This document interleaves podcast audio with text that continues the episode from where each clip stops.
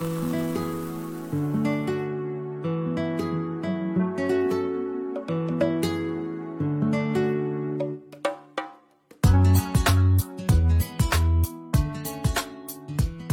Hello，大家好，欢迎收听今天的节目啊！在上海这个降温的一个下午啊，我们请到了一位好朋友王楠楠姐，一个被搞艺术耽误的脱口秀演员，啊，跟大家打个招呼，介绍一下。Hello，大家好，我叫王楠，然后来自北京，这次很高兴啊，来到上海跟那个曹宁一起录节目。嗯，呃，我是在当代艺术行业基本上浸泡了很多年，大概十几大年吧，应该到了明年就十八年了。然后我熟悉这个行业里边的所有人和事儿，我经常会讲一句话，我说当代艺术圈儿我不认识的艺术家只有一种可能性，就是他不够红。对我做过策展，然后策划一些出品一些展览，然后也经营过一些艺术家，啊，一级市场的画廊，二级市场的拍卖我都有涉猎。呃，说白了，我帮很多人买卖东西，会有有些人是纯粹的出于这种对艺术的喜爱，当然这样人很少啊。嗯，大部分就其实还是对于这种财产的这种投资啊，包括这个进入一些社交圈圈层啊，包括个人的其他各方各面的满足。所以我很了解这个行业，我也很了解这个行业里边的人。嗯啊，大概就是一个在北京当代艺术圈，我个人觉得混得还不错的一个啊中年女性啊，美貌的中年女性。本来我们是在那个景德镇认识的嘛，我们是去参加大地艺术节。我们在那个席间就听到一位妙龄女子在那边大侃特侃，然后我们说这人谁？结果一聊发现这个是一位大佬啊，其实是特别适合邀请到节目里面来帮我们掰开了揉碎了来聊聊聊聊艺术，聊聊艺术市场，包括聊聊艺术和人生的一些事儿啊。嗯，可以，没问题。我是从大学毕业来到北京。然后就没干过其他行业，相当于这些年一直干着一件事儿。这个圈子本身也不大，嗯，那这么多年做一件事儿，而且我是真的很喜欢艺术。我觉得艺术它真的是特别好玩，而且艺术圈最有意思的是艺术圈的人，虽然参差不齐啊，有很多伪艺术家哈，但是总体还是挺好玩的。因为你再粗鄙的艺术，讨论的也是形而上的东西，嗯嗯，就是因为他们很多时候是没有那么接近现实人生的，所以才会变得很有趣啊。嗯。所以楠姐最近也也开号了嘛，终于这个现在决定走出自媒体这一步，趟一趟流量的浑水啊。对，感觉怎么样？现在开了几条了？刚才来之前我不还跟你说，我正在发第一条啊，第一条小红书，第一条抖音，然后视频号还没开始弄，因为视频号剪的稍微长一点。嗯，嗯，小红书和抖音呢，可能就控制在两分钟之内嘛。嗯，因为视频号可能更多的还是行业里边的朋友，朋友圈嘛，私域嘛。那我 还有点虚荣心呢，想有一个比较专业的这种感觉。但是抖音和小红书可能会说通俗一点，嗯，就把我们这个行业的很多一些情况吧，嗯，然后比较，呃，言简意赅的，比较接地气的去表达出来。对，嗯，咱们这号叫美男子啊，啊，美美丽美，因为我我长得确实很漂亮。对，然后 我们一会儿发张大照片。对的，然后男就是我那个男木男的男，子就是儿子那个子，因为我蛮想叫美男子的，但是。号被人注册了，所以只能加个口气词，就啊，所以叫美男子啊，啊，大概就是我，但我未来不会只讲当代艺术，可能有生活美学啊，因为我本身也喜欢建筑设计啊，包括一些工艺设计啊，包括一些生活方式啊，我我我有很多这方面的朋友，未来我也会跟他们一起去聊一些事情，包括分享一些东西，嗯，甚至我们艺术行业的穿衣打扮啊，大家喜欢用的东西，吃的食物，去的酒吧，听的音乐。我觉得艺术圈还是挺好玩的，所以这些东西之前都是在我们这个行业里边内部去消化，大家互相玩儿，嗯啊。但是现在我觉得应该有一个渠道去把它发散出去，破圈儿。对对，我我蛮想做这个破圈的人的。我觉得就说卷嘛，但是我觉得艺术圈的卷就在于大家太太矜持，或者说太莫名其妙的骄傲啊。这个东西我觉得是没有必要的。我就说一个我的观感，我就觉得艺术的这种自媒体。一种是那种不知所云，就是可能他确实很厉害，可是他完全不知道大家想听什么，就是不说人话，沉浸在自己的这些。对，有些媒体的文章就是这样。对，包括一些很好的艺术媒体，还有一些艺术自媒体啊，包括一些艺术家的自媒体。然后还有一类呢，就是你觉得他好像不是搞艺术的吧？就是他在他是反过来，他以大家的兴趣为导向，然后来拆解，就这样你会觉得好像他又不够专业，娱乐化了，太娱乐化了。为为什么会有这个问题呢？就是说艺术圈人为什么他倾向于不太讲人话呢？嗯，我觉得它是一种怎么说呢？因为现在整个的艺术行业从业者啊，嗯，因为我我本身不是学艺术的，我大学学中文的，那相当于其实我是从市场进入这个艺术行业。我最早说说白了，我是做 dealer 的，嗯，那可能我更多的时候要一方面学艺术的知识，然后另一方面要跟客户把这个东西为什么要他要买这个东西说清楚，嗯，所以可能我从进入这个行业的时候就在训练我两方面的能力。但是大部分的艺术行业从业者，那当然艺术家不用提了，包括画廊的现整体的从业者，大部分都是专业出身的，嗯，就他们基本上都美院出身的。那他们约定俗成的就会觉得他们应该去这么讲话，才代表他们的身份，不辜负他们受了这么多年美术的教育。嗯，我当然这是我的想象啊，就大部分人觉得我要不这样，嗯，我他妈就不是一美术生，嗯啊。然后，当然进入这个职场了之后呢，就会发大家都这么说话。就变成一种共识了啊！但是其实私底下聊天也不这么聊的啊，就这么聊天，大家朋友没得做了。但是就就是一上媒体，包括一写文章，尤其这些策展人啊什么的，就是我们经常做展览嘛，策展一写文章，我有时说哈，我说咱不说的文章能不能看得懂？我的句儿我断不开，对，这四五行一个标点符号都没有，就是特别费劲。然后引用这个史那个史的，底下备注一大堆，但事实上。他们希望是用这种方式来证明他们读的书很多，嗯，然后对这个艺术家的艺术了解的很透，嗯，它就变成一种大家互相去觉得可以的，互相去觉得应该这样的一种方式，嗯。但是你说从什么时候开始的，我不知道，反正我进这行大家就开始这样，对吧？然后可能就变成一种书本的一种。描述，嗯，就是我们这个行业叫叫文本嘛，嗯，就大家觉得文本就应该这么写的，嗯，假如我是策展人，我我文本不这么写，我就不值，我就钱你这钱都不应该给我，我的策展费都不应该收。那艺术家呢，甚至会觉得啊，我在公共场合要不这么讲话，我就不是个优秀的艺术家。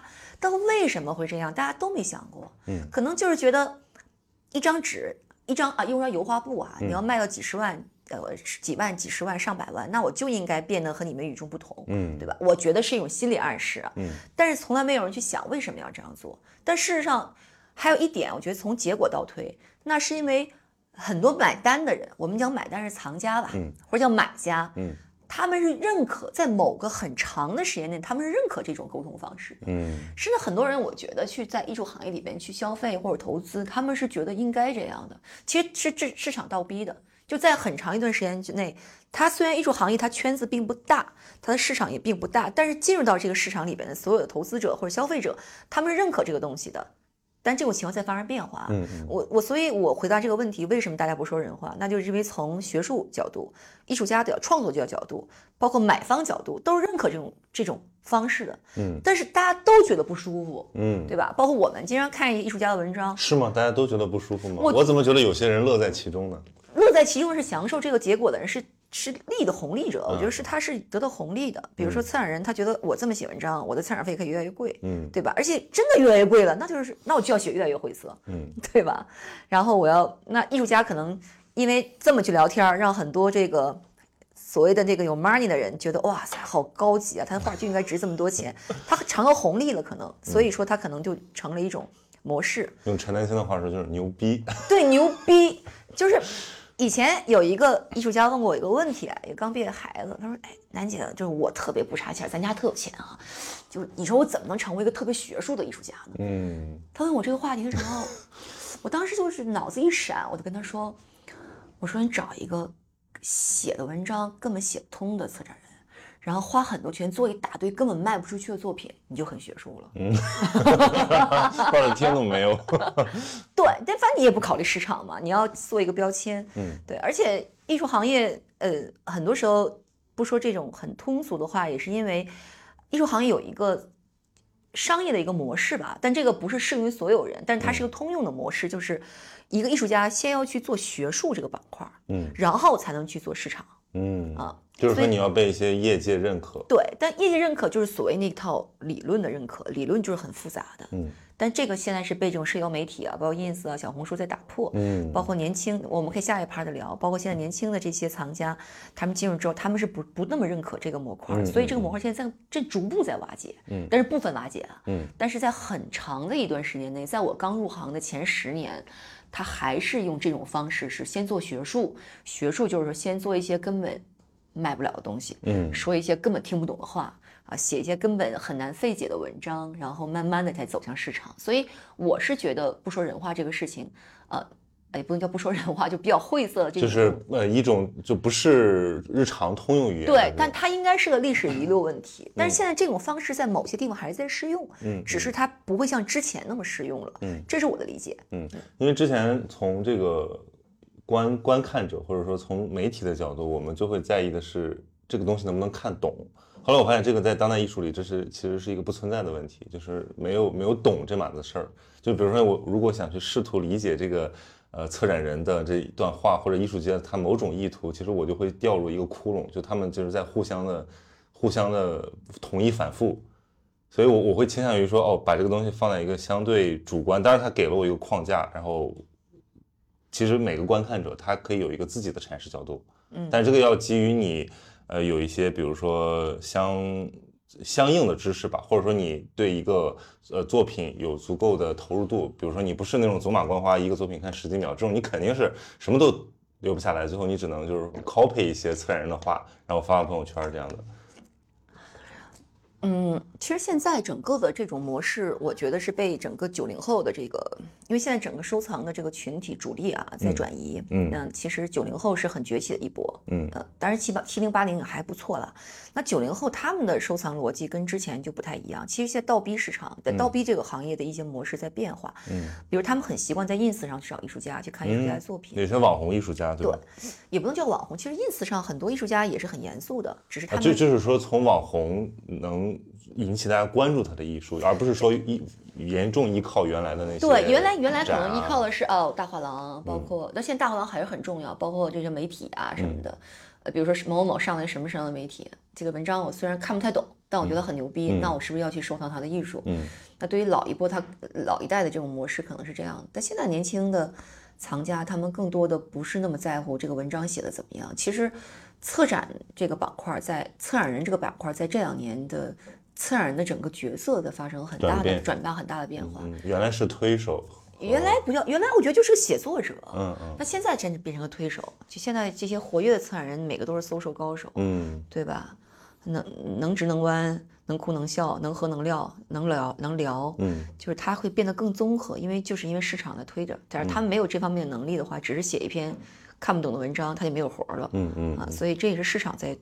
在在在推动一些改变，嗯，我觉得现在整个的市场，这种呃，大家还会写一些相对晦涩的文章，但是这个晦涩的文章，在这个艺术家整体的这个商业发展之路上占的这个决定的因素也越来越小了，这是我个人的看法。嗯，所以其实其实今天可以先请楠姐来讲讲，就是艺术品这个市场的链条，因为大家可能熟悉的是前台的那几个，比如说艺术家的、艺术院校的、艺术媒体的，但是对后面的，比如说。呃，经销商，然后展会，包括拍卖行，就包括这些圈内事儿，其实对于普通的艺术爱好者来讲还挺陌生的。他们就觉得那是个圈子，可是它怎么运作的，或者说艺术跟商业的结合度到底到底已经到什么程度了，其实对大家来讲很陌生。嗯嗯，他是这样啊，就是肯定是艺术家，呃，但现在其实也有很多素人了，就是当然是美院毕业的哈，几大美院，这个是门槛儿，对吧？对，基础门槛儿。嗯，但其实现在素人艺术家也挺多。呃，也也挺多，比如说现在前两天在龙展那个六角才子，嗯，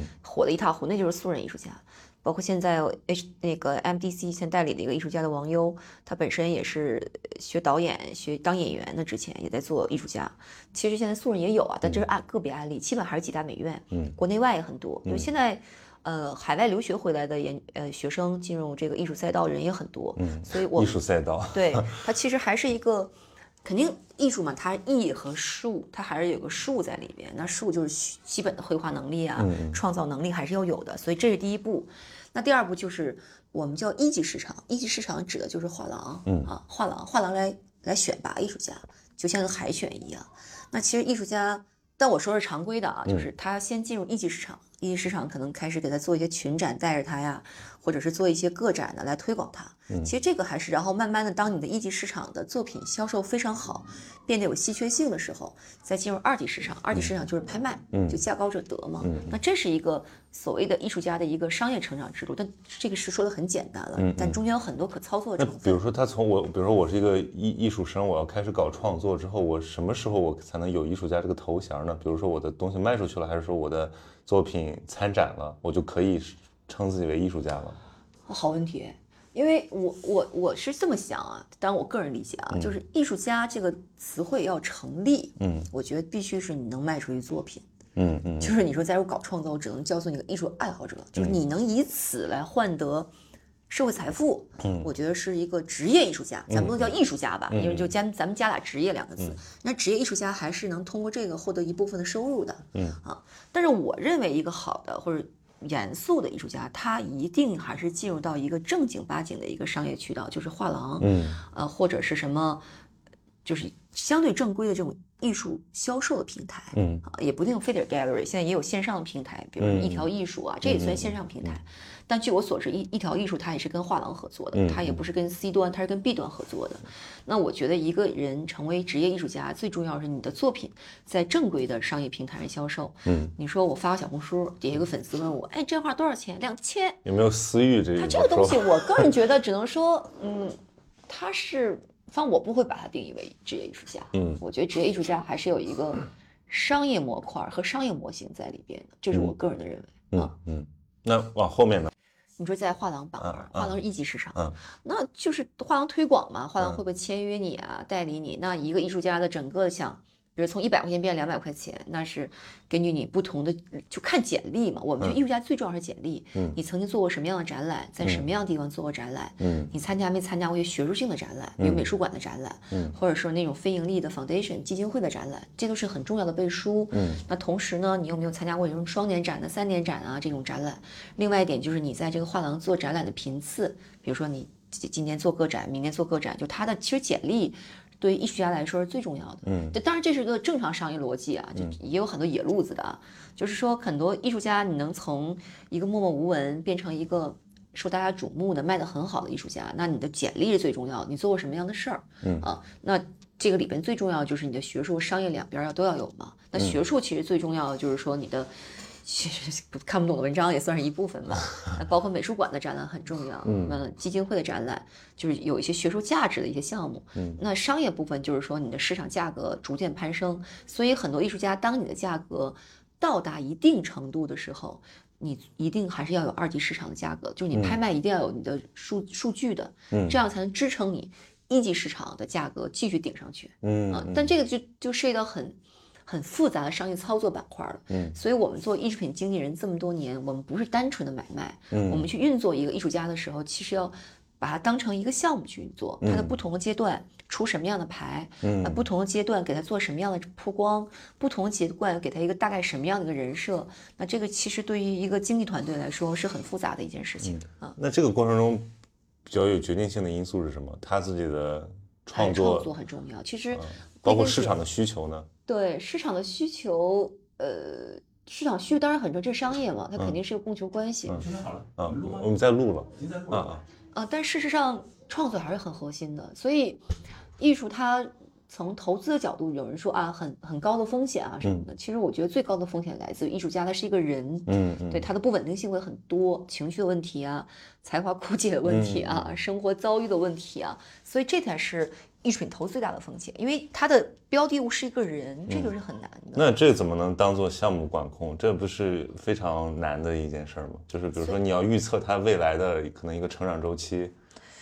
那我们要讨论另外一个话题，就是艺术品投资了。那所以不要把鸡蛋放到一个篮子里，你就不要去搞一个艺术家嘛，你多搞几个就好了呀。嗯，对吧？你可以多投几个。赛马是吧？对，就是你，我就你就是雨露均沾嘛，多搞几个艺术家的画来买，这样子你的风险就会分摊嘛。嗯，但是艺术品投资，这可能下一趴了哈，就是艺术品投资它最大的乐趣，可能它有另类投资嘛，嗯，它肯定不是说以利益最大化为核心的，就艺术品的投资，我有很多客人真的是进来做投资的，但我会跟他们讲一个话题，我说这不是好的 business，你要纯当挣钱这事儿，它真的不是最好的 business，嗯啊。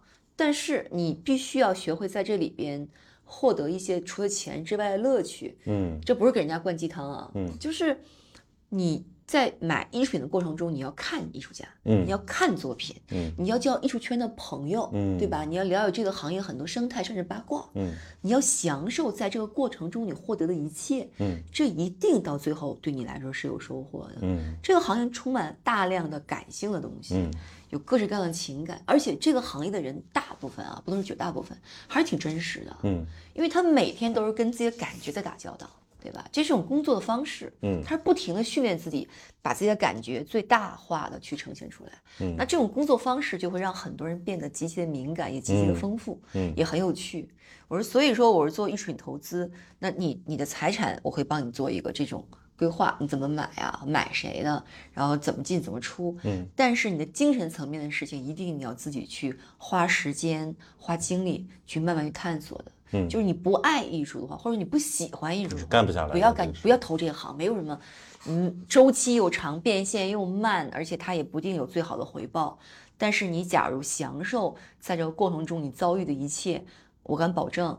你到最后的时候，你一定觉得这件事情干的真他妈值。嗯嗯嗯，所以这是您的感受。这是我的，而且我是见过很多案例的。我我这些年，呃，合作过很多这种投资人啊，包括投资机构，这是我看了很多案例后得出来。这个行业有没有一些野蛮人，就是拿着很多钱，或者说他可能过来横冲直撞？有啊。你刚才说的野路子，野路子其实，嗯，包括艺术家，包括艺术投资。有很多，但失败的也很多。往往是那种大款拿一笔钱进来想砸艺术家的，基本上我砸艺术啊，不能叫砸艺术家。我看到的还是成功的很少，嗯，不是很多。成功的还是花了心思研究艺术的，嗯，因为艺术行业有一个很大的特点，就是说它的信息永远都是不对称的，嗯，时刻都在不对称，它没有一个它没有一个统一的标准，嗯，所以说你要不学习，说白，你假如觉得钱能解决一问题，能解决信息的问题，能解决人心的问题。能解决标准化的问题，那你一定要失败的。嗯，就是还是那句话，这个行业你做艺术家也好，你做经纪人也好，你做投资人也好，你做收藏家也好，你都要对这个行业有时间精力的付出。嗯，然后在这个行业里边你是喜欢的。嗯，你得去看作品，去跟聊天，对，感受，然后学习，就它的门槛是很高的。嗯啊，我说这个高不是说要读多少书，就你要拿时间出来的。这个行业特别需要时间。嗯，因为聊天是需要时间，看展是需要时间的，它不是说是 one by one 一个小时能解决所有问题的，而你要，而且最难的，你要时刻调动自己这些经验，调动自己的知识，调动自己的感情，所以这是很辛苦的一件事情。你要不享受这种过程，我不觉得不要碰这行。嗯，因为现在也有一种说法，就感觉好像艺术可以赚大钱，就是不管是做艺术、玩艺术，还是说去投艺术，你怎么看这种？我。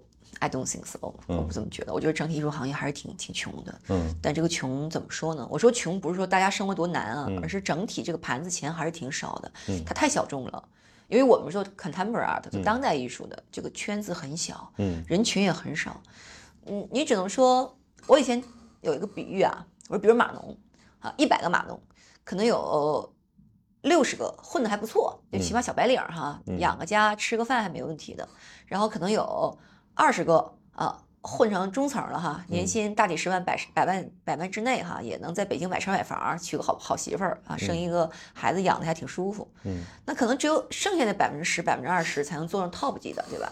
年薪几百万呢，做成高管啊，或者拿到什么期权啊、股权啊什么的，就是在码农这个行业里面学计算机的。艺术圈也这样。但艺术圈，艺术圈比如一百个艺术家，嗯，因为我真的是每天都在跟艺术家在打交道。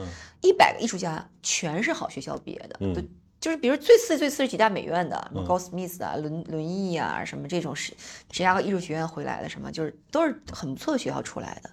那这一百个艺术家，在我看里，能混口饭吃的可能都不超过百分之三十，剩下百分之七十可能都要去要找第二副业，嗯，因为他的他的变现渠道太窄了，是，就需要艺术的人太少了，能够买艺术的人也太少了，就是可能。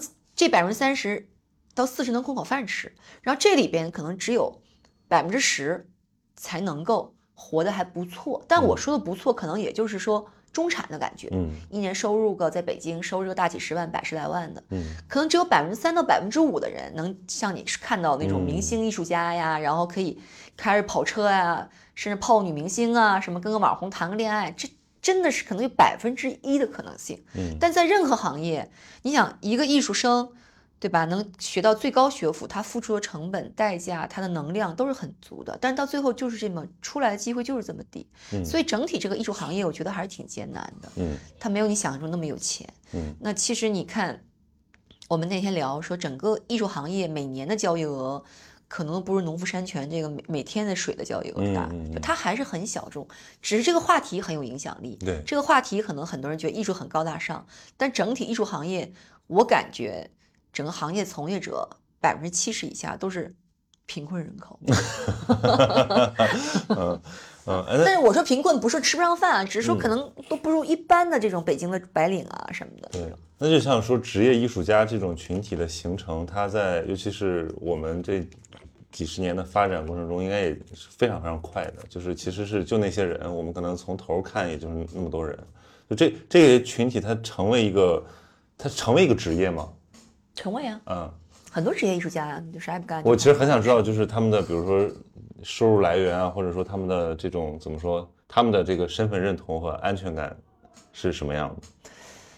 比如说现在就是我说大众啊，大家会关心这个上不上班的问题，因为就是说如果不是为了养活自己，我我才不会做这些事情。但是最极端的一个例子就是，其实艺术家他们就是在做自己的想做的事情，但是他们也有一部分是职业的部分，可能他被迫要做一些呃营生。对，嗯。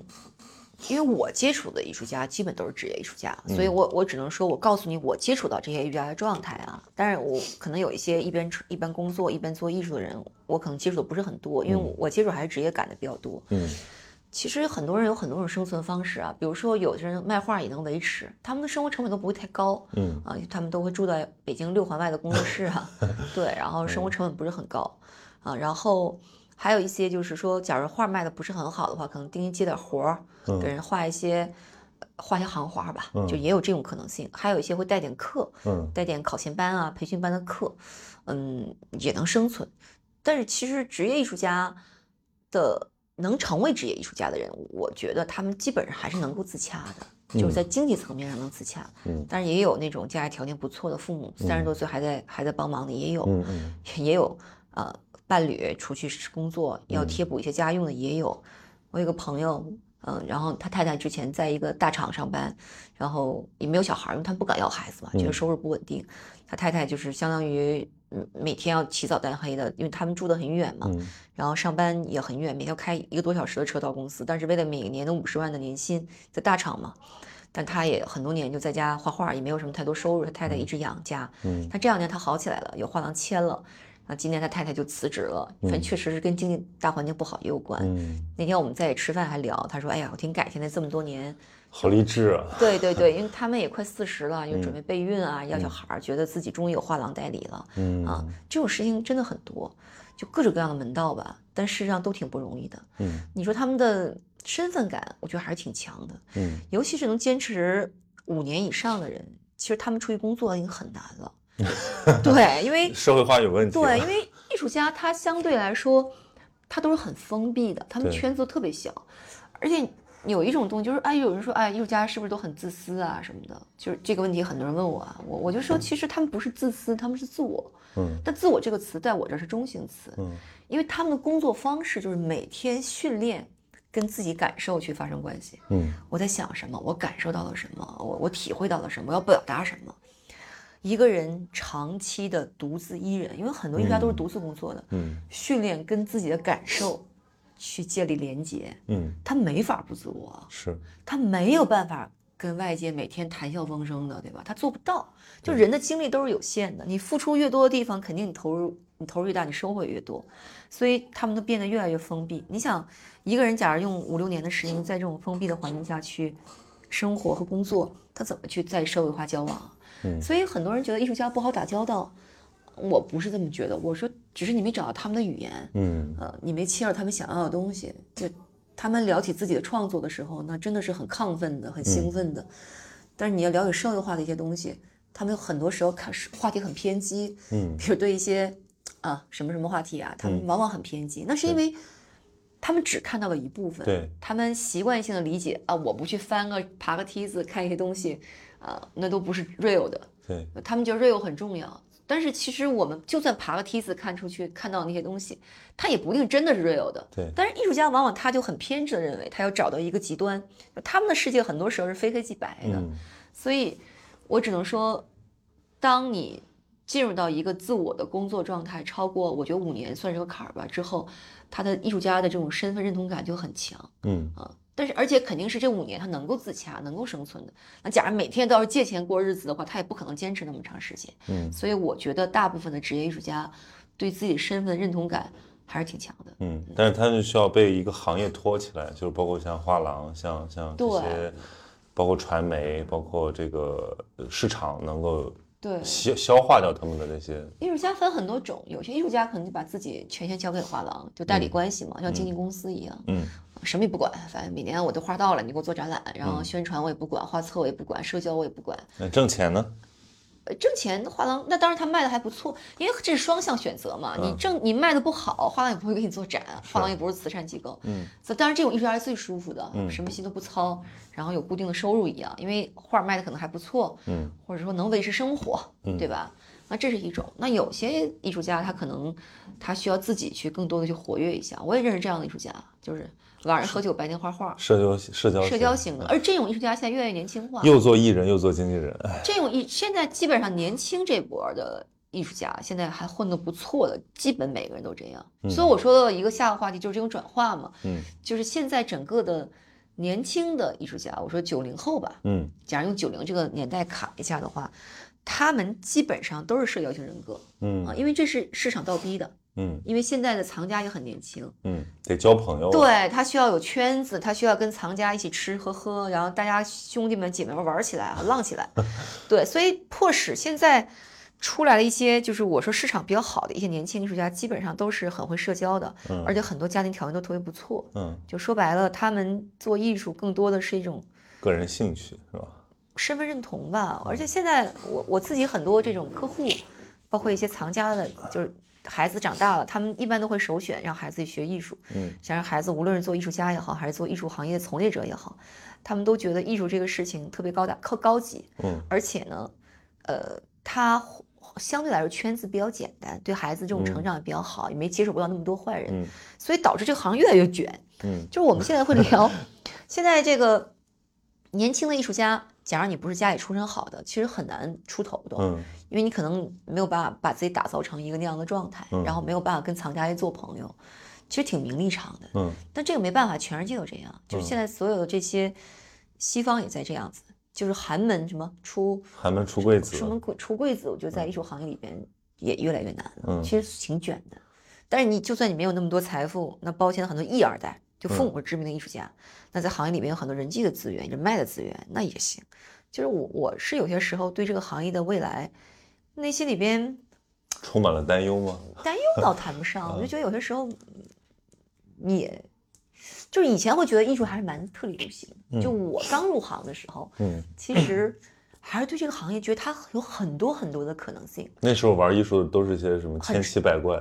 对，那个时候。你像二零零四年、二零零五年算正式入行吧。嗯，那个时候的活跃度比较高的艺术家都是六十年代出生的人艺术家，他们经过不知道能不能讲八五啊、八九啊、巴拉巴拉都经过那些东西，而且是真正一批知识分子。对，他们的思想在上大学的时候强烈大量的知识的输入，然后大量的阅读，包括那些各种各样的思潮。他们是一批有理想主义者，那这个里边有能力参差不齐的啊，也有投机分子。但是那一代人，他们做艺术的时候是百花齐放的。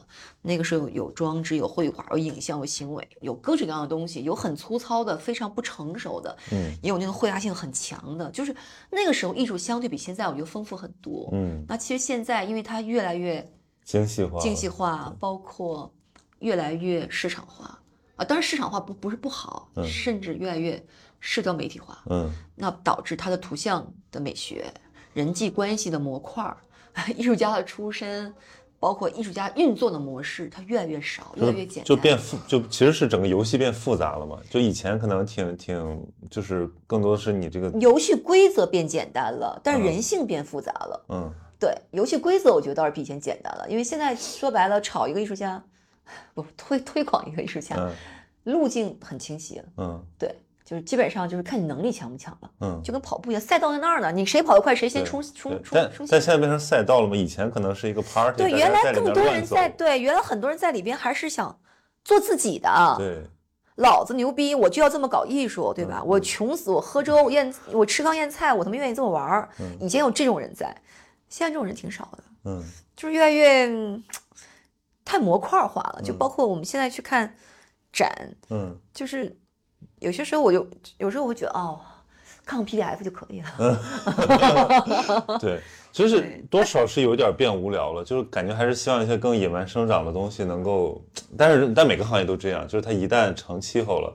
它进入成熟期了，它就会这样。它不生猛了，自我复制了，它开始对，开始自我复制，不像之前那么生猛了。嗯，就是就是有是因为现在市场不给生猛的东西机会。嗯嗯，那个时代二零几年的时候，市场是给这种生猛东西机会的。对，就是那个时候还有人这事儿我不挣钱，我他妈要做，对对吧？无论是经营者还是艺术家，现在就是。这么不挣钱的时候，你怎么可以做呢？对，它变成这么一个模式。我们之前聊电影、聊文学，都会发现现在有一种就是产品经理的倾向，就是这个东西它其实是当成一个产品，然后有非常叫模块化的一个一个成长路径吧。然后而且很很多都是大量数据参与参与决策，所以其实最后你会觉得都很像，可是这个也就是能市场通得过的成功品。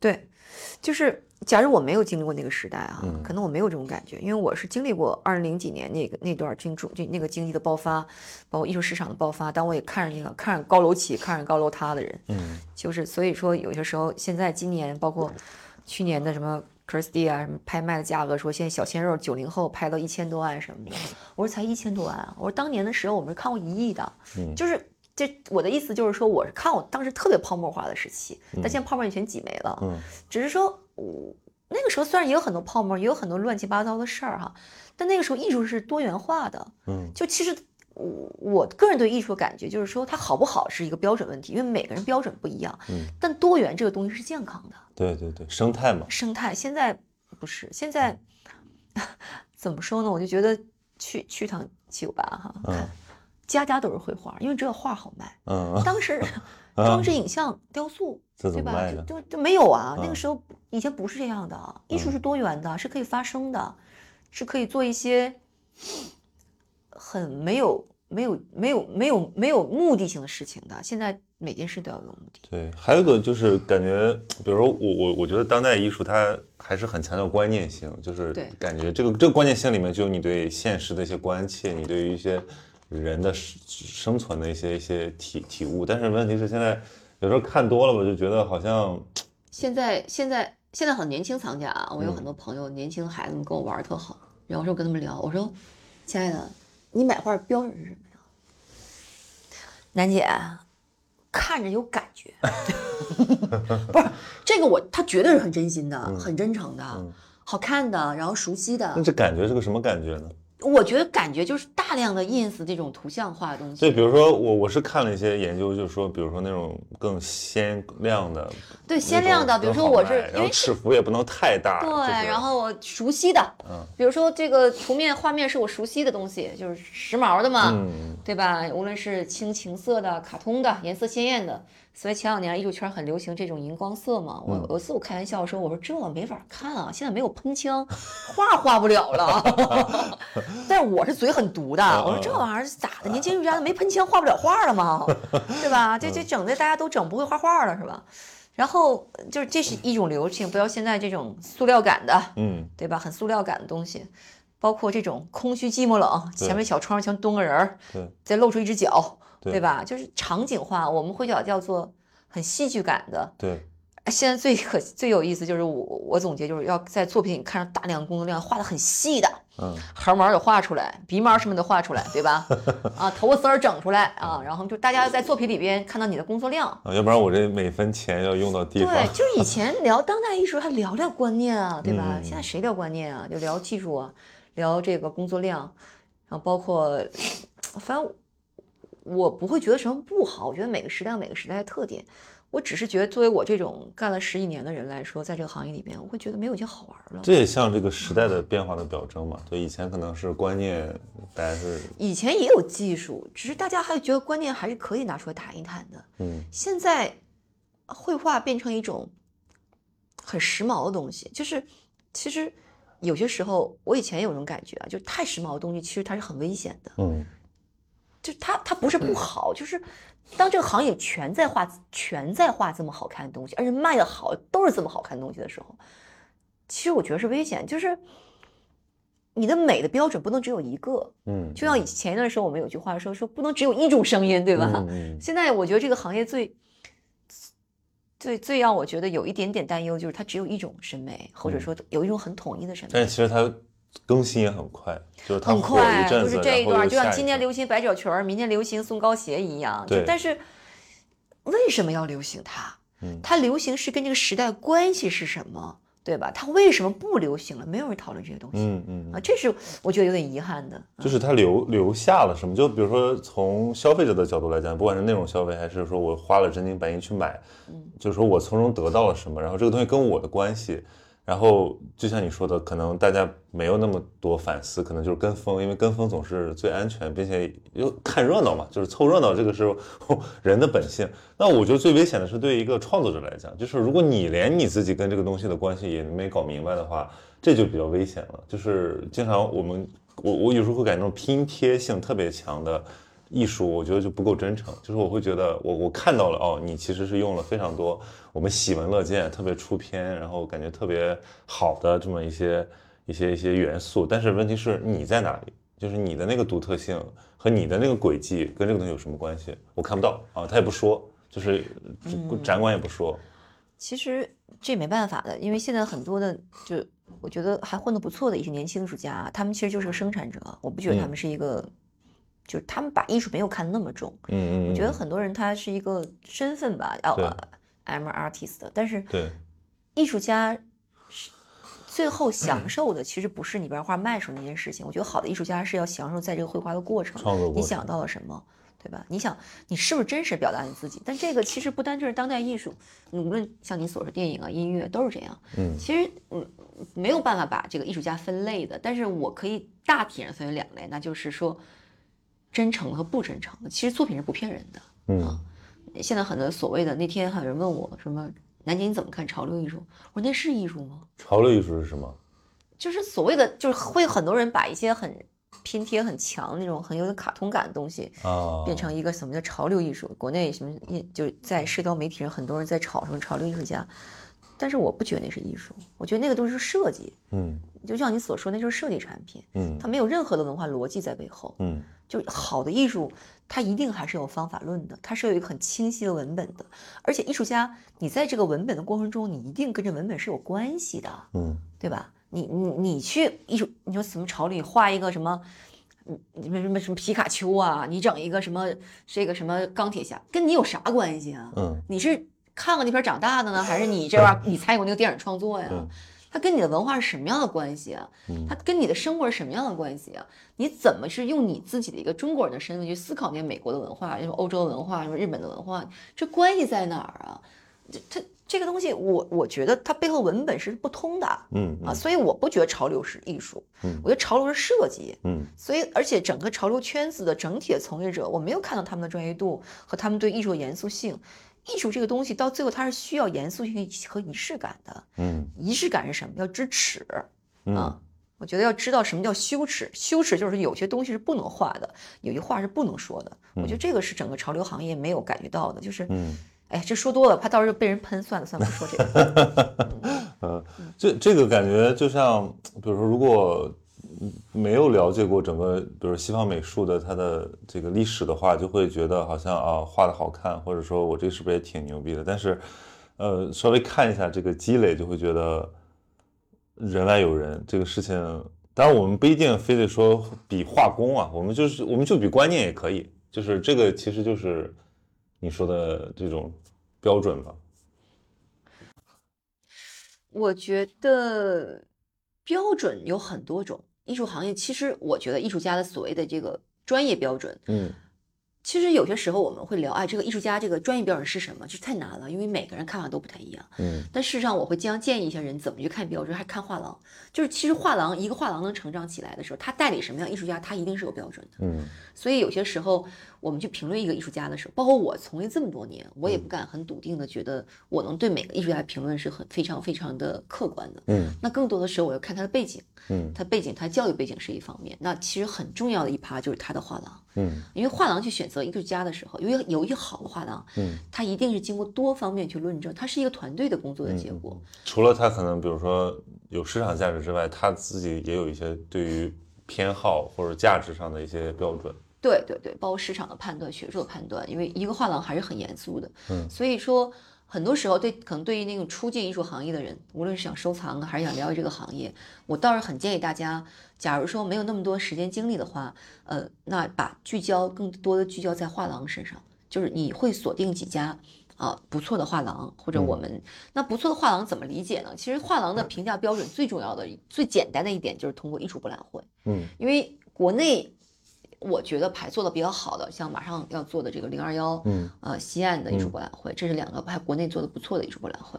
那北京还有一个北京当代艺术博览会，呃，那北京还有一个京二的，但是零二幺团队做的，嗯，呃，就这几个，包括还有什么艺术深圳啊，那是第二梯队的，嗯，就是你最简单一个工作方法就是说，你去看一下这些博览会参加的画廊的名单，嗯，你找重合度，嗯，重合度最高的画廊一定是很专业、很职业的画廊。嗯，就是你锁定几家你比较喜欢的画廊，然后在这个几个画廊里边关注他们的公众号，看他们的展览，嗯，基本上你就可以看到整个行业相对专业圈子里边在做的艺术内容是什么。嗯，无论是学习艺术、投资艺术、收藏艺术，你缩小这个圈子之后不会出太大错。嗯嗯因为画廊是一个特别职业化的平台，嗯，那他当然有也有会失手的时候，但嗯。大部分时间还是比较严肃的，嗯。所以我会经常跟一些想初入行业的人去讲，我说你们假如真的是想用最低的成本啊、精力啊、时间啊去收藏艺术或喜或学习艺术，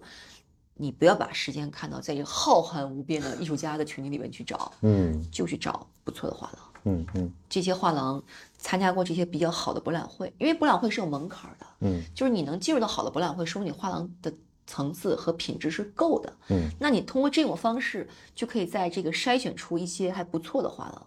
那这些画廊做的展览你都去看，慢慢你就会知道艺术市场的核心在做什么，嗯审美是什么，市场在哪里。就基本上这个框架之后，不会出太大错。嗯就是所以说，这个是我对这个年轻初步进入艺术行业的一个建议。嗯嗯嗯。当然，鄙视链我们也是一个戏谑的说法，就是我们会认为他们各有功能。艺术的艺术的集合地哈、嗯基本上北京全国就是北京、上海是最核心的，嗯啊，这肯定是第一梯队，没不容置疑的。第二梯队，我觉得基本上就深圳，嗯啊，那我们指的这个梯队指的是艺术家的人数，呃，画廊的人数，画廊的那个数量，包括美术馆的数量什么的，基本上我觉得核心就这三个城市吧。嗯那可能现在杭州也有一些，南京也有一些，什么成都也有一些，但都相对这三个城市会少一些。那肯定以北京、上海为核心。嗯那你要说从这个 museum 美术馆的角度、画廊的角度，那肯定这两个城市是最重要的。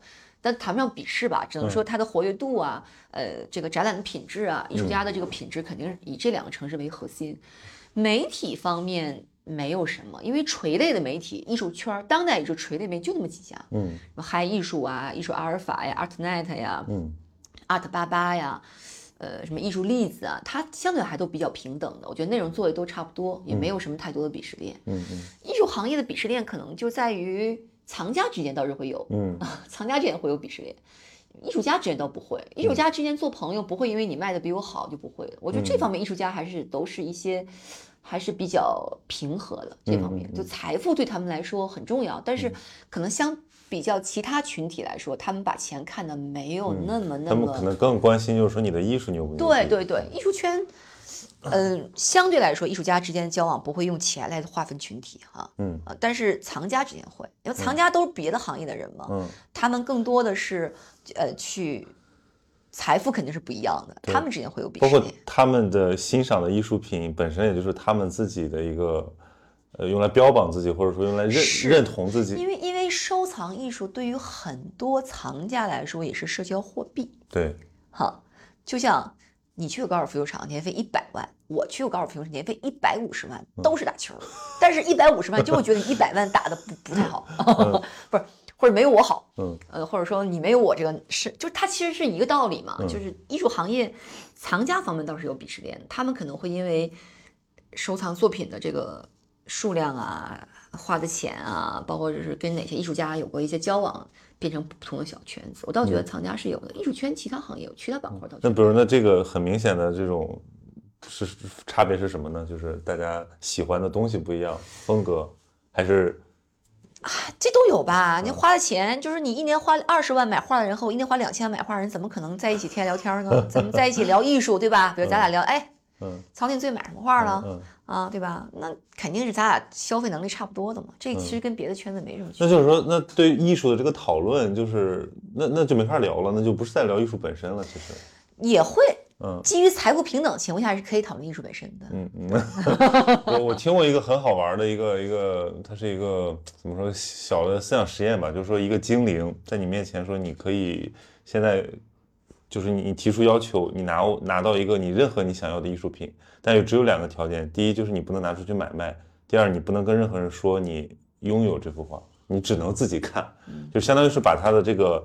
呃，商业属性、商品属性和这个社会属性都抹掉了，最后就只有审美属性了。就是说，你你就喜欢它，你愿不愿意？对，然后你那时候你喜欢什么样的艺术品？我觉得这还挺好玩的。就是有时候想想，未必，比如说多贵的画，或者说多么牛的画，我我喜欢，我可能更看感觉了。那个就是，看你花多少钱了。你花一百五十块钱的话，你有啥可分享的？你花一百五十万，你肯定想让别人知道，除非你这钱来路不明，你怕别人知道你花这个钱。对对，这个东西其实很难一体化的。我倒觉得艺术啊，我我有很多人问我啊，说楠姐为什么要买艺术啊？我说艺术其实有三大属性，嗯啊，对吧？第一个它叫投资属性，嗯，因为它确实是一种类金融化产品，对吧？它它有这种属性，这是自古以来都有的。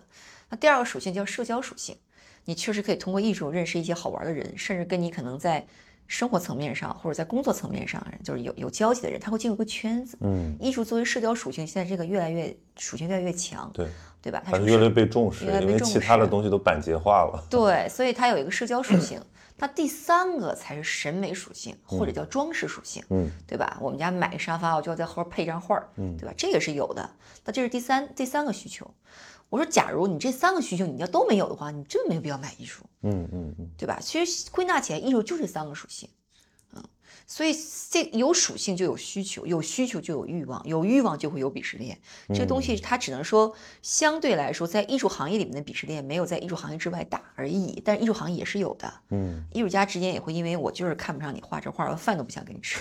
我觉得你特傻叉，那我就我就不想跟傻叉一块吃饭。这个这个就音乐圈最明显了，就是说什么滚圈和民谣，还有什么玩电音、玩 hip hop，就大家。反正艺术圈最起码我觉得玩当代的这种人肯定不会跟潮流人在一起玩。嗯。啊，这绝对是鄙视链的，嗯啊，这个是有鄙视链的。那可能，嗯，但是不，艺术圈不会因为你卖的好，我卖的不好不做朋友，嗯，就基本上能做朋友，还是大家互相比较认可的吧，还是挺纯粹的。嗯，有很多他们都是学校同学出身啊，或者说工作室挨着呀什么的。那有这个咖位的差别吗？就有没有那种，比如咖特别大，但可能就是卖不上价的？很多啊，学术型的嘛，什么。比如最著名的顾德新，嗯，我们特别崇拜的一个艺术家，做了很多装置和行为，但是他就很牛，但是对他东西没法卖啊。很多这样艺术家，只是现在这样艺术家越来越少，但在十几年前，这样艺术家挺多的，嗯，他们永远留在美术史上，嗯嗯，因为那个时代的人，他们会觉得这样过一生挺幸福的，嗯呃，但是现在的年轻人肯定很难有这种感受吧？我觉得这个不是人性的问题，不是人品的问题，是时代的问题，嗯啊。这个行业大家都很着急，都想出名趁要趁早，对吧？恨不得，反正我我我觉得那个理想主义那一代那一些艺术家有一批还是挺好的，他们留在美术史上，然后可能以后也不会有什么作品出现。但是我们永远会想到有这样的艺术家，还是蛮蛮自豪的。嗯，那说着说着开始有点悲悯了。没没没，我我我觉得艺术这个东西，每一个时代的洪滚滚洪流里面都有牺牲者，对吧？也有得利者。有投机者，也有牺牲者，这这个东西是不能避免的。但是换句话说，你要站在艺术家的角度，你会发现有些人就算成为了那个牺牲者，就算成为了那个浪花儿，他也会觉得很骄傲。嗯，其实人活一辈子不就是图自个儿开心吗？嗯嗯。我有个我有个艺术家朋友跟我说一句话，他说每个时代都有分子和分母，啊，我就想做那个分母，嗯，而且我觉得做分母特别好，嗯，我每天做我自己喜欢的事儿。我虽然赚的钱也不是很多，但我每天吃喝也够用了，我也不想要小孩儿。我对人生，我的父母不需要赡养，我觉得我这辈子特别幸福。我每天花在晚上跟哥们儿喝点小酒，睡个好觉，第二天早上起来喝壶好茶，然后中午就开始画画，我很幸福啊。做分母怎么了？就其实艺术圈很多这样的人，可能相对别的行业，这个行业这样的人会更多一点。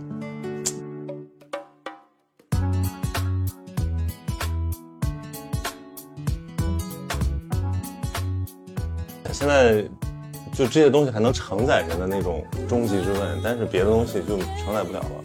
你说你弄一特有钱，或者你弄一特有名，或者你当官什么，那又怎么样呢？对吧？你你你没根本不真实。我我曾经很仔细过的测算过我每年的生活成本，就我自己要花的钱。嗯，我自己一个人大概一年有三十万就够我个人花销够够了。嗯，但三十对我来说一单生意就做回来了。嗯，所以我就觉得我不需要为钱去打拼。嗯，因为我三十万就够了，我老公收入也不错，那我就觉得我没有必要去做一些我跟自己不喜欢的事儿，所以我做的每件事我自己都很喜欢，我交的每个朋友我都很喜欢，嗯，就因为我这种状态，所以很多人也很喜欢我，嗯，但是我就觉得很好，这这是我自己真心话啊，就是我对我自己的人生特别有清晰的规划，我要什么我特别清楚，嗯，那比如说这个阶段，你其实回溯一下，比如说你觉得你这个阶段跟之前刚入艺术圈的时候的状态有什么不一样？那个时候想要的是什么？现在想要的是什么？我那个时候可能要一种存在感，嗯，就因为我我我们这种虽然还不错哈，但是三线城市出来的，来到北京之后进入艺术行业，你要一个认同感，认同感，对，那个时候还蛮需要认同感，所以我很努力去做一些很所谓很专业的事情，说一些不会出错的话，做一些不会出错的事儿，然后多做一些对大家都有好处的事儿，就是其实还是挺职业化的。我其实整个职业生涯前大半段是非常职业化的，我能力很强，然后做事很规矩，钱也好，事儿都很漂亮。但是现在到了过了四十岁以后，我就发觉我是可以做选择。那时候我不做选择的，就是我觉得这个事情对我只要对我职业生涯有好的事儿，我就会拼命往上冲。嗯，我没有把自己的个人喜好放到最大的一个位置。但现在我就不会这样。嗯，我现在就要做我自己喜欢的事儿。但但你其实是怎么说？我在就在各方面都做的不错。比如说你有婚姻，然后生了孩子，包括自己事业成功。那就是说这些东西克服起来应该压力很大。就是比如现在的很多人说，作为一个女性，她要。独立，然后有自己的事业，并且可能还要兼。如果说要兼顾婚姻和生育的话，很多人觉得这是一个不可能完成的任务。